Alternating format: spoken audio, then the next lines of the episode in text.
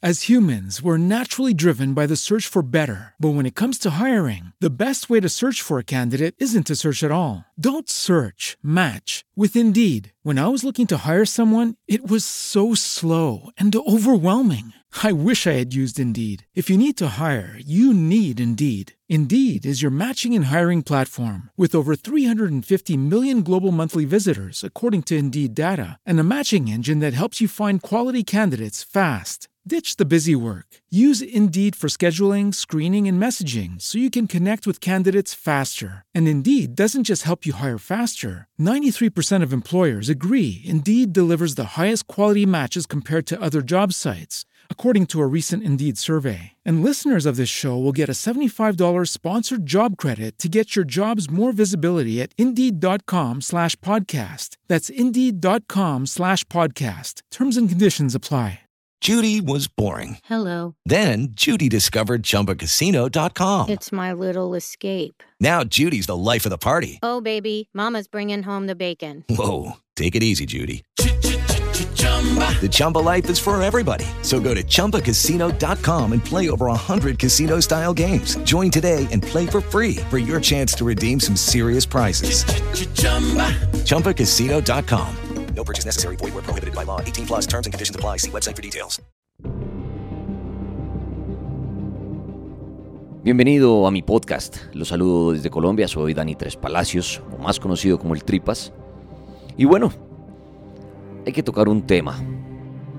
Y es la noticia por estos días. O bueno, de los últimos meses. Y es el coronavirus. ¿Viene de los animales? ¿Lo sembró el ser humano? ¿Hay un negocio de fondo? ¿Un gobierno? ¿Una empresa? que al final se quiere enriquecer cuando saque a la luz pública la vacuna? Hay muchas teorías del el coronavirus. Lo que sí es cierto es que se ha ido expandiendo de manera muy rápida, contagiando a miles de personas y ya varias víctimas. ¿Qué es el coronavirus? ¿Qué va a pasar con el coronavirus? ¿Va a acabar con gran parte de la humanidad? Bueno, para responder esto, qué mejor que invitar a un gran amigo. Él es antropólogo, historiador, maestro, investigador y amante de estos temas también, de la conspiración, de los gobiernos, de las familias de poder. Y él es Esteban Cruz, conocido muchísimo en Colombia por libros que ha sacado de su autoría. Les recomiendo, por ejemplo, Los monstruos en Colombia sí existen, que trata de asesinos seriales. Eh, tiene otro de caníbales, payasos, eh, asesinos. Muy bueno, pueden preguntar por los libros de él en internet o en Colombia y los van a encontrar como Esteban Cruz. Pues Esteban, bienvenido a mi podcast y quiero su opinión frente al coronavirus.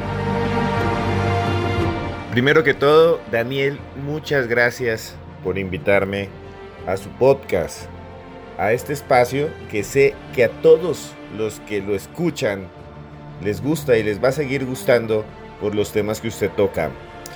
El mundo está completamente alarmado. El coronavirus, una especie de gripa se expande por el planeta yendo de país en país, de pueblo en pueblo, de casa en casa. Y la gente tiene miedo de enfermarse y de morir. ¿Qué tan realidad es? ¿Qué tanto históricamente puede hacernos daño el coronavirus? Hoy vamos a hablar un poco de eso. Entre 1918 y 1920 se dio la última gran pandemia de la humanidad, la gripe española, que acabó con el 6% de la población mundial. Imagínense eso, 6%. Nos parece muy poco, pero pensemos que Colombia tiene 50 millones de habitantes y que de un año para otro perdiéramos 3 millones.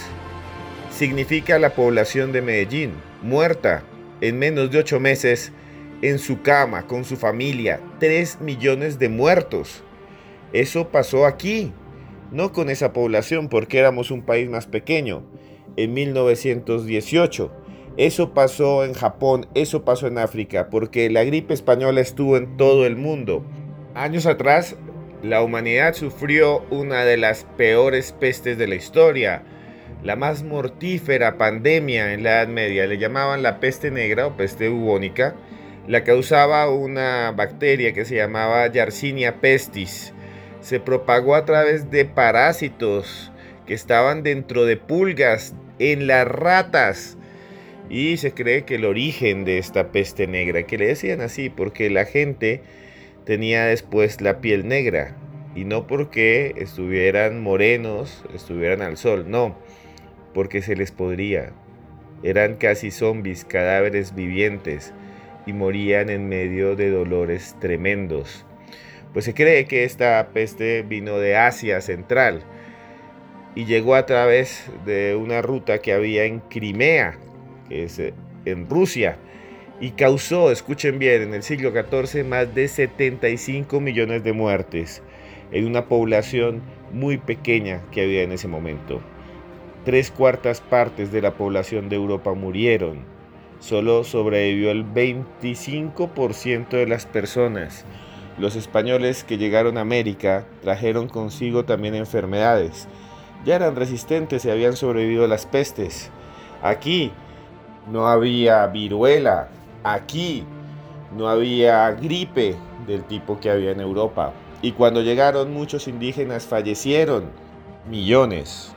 Y nosotros, señores, somos sus descendientes. Somos los descendientes de los sobrevivientes. Y ahora estamos frente a la posible pandemia del coronavirus. Y un alarmismo se extiende por el planeta, por las casas, por las calles. Y quiero decirles que realmente no es tan grave los científicos han descubierto que solo el 2% de los enfermos muere, que es muy poco en comparación con otras enfermedades. Es más peligroso el Zika en Colombia o el dengue que el coronavirus si llegase. Y los que fallecen generalmente son los adultos mayores. La gripe común es más letal que el coronavirus. La gripe que a usted le da mata más gente que el coronavirus. Sin embargo, Todavía nos sentimos como si estuviéramos en medio de una especie de experimento social. ¿Es el pánico algo inducido? ¿Por qué aparece en China? ¿Qué hace que el planeta entero se fije en esto?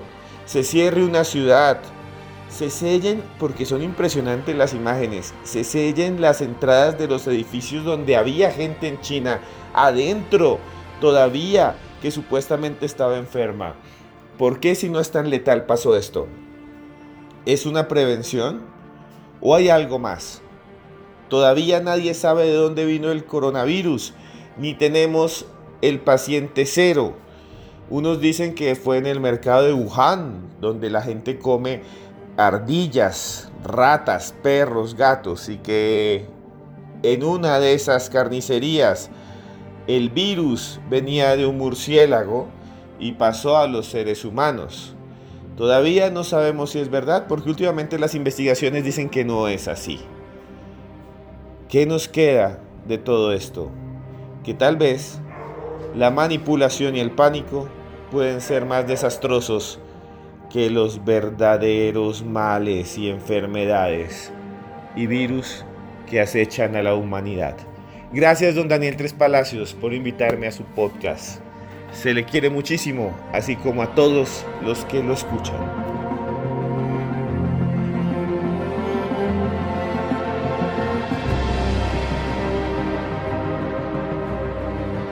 Bueno, el coronavirus.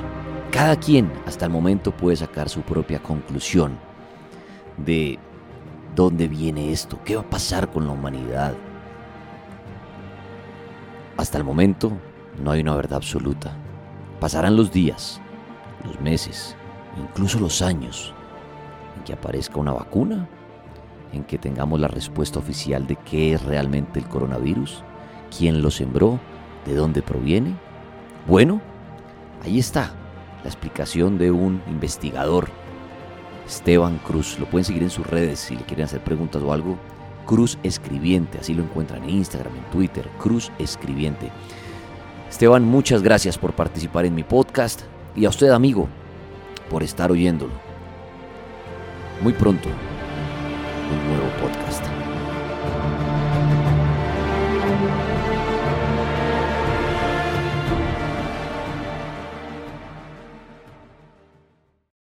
With Lucky Land slots, you can get lucky just about anywhere. This is your captain speaking. Uh, we've got clear runway and the weather's fine, but we're just going to circle up here a while and uh, get lucky. No, no, nothing like that. It's just these cash prizes add up quick. So I suggest you sit back, keep your tray table upright, and start getting lucky. Play for free at LuckyLandSlots.com. Are you feeling lucky? No purchase necessary. Void where prohibited by law. 18 plus terms and conditions apply. See website for details.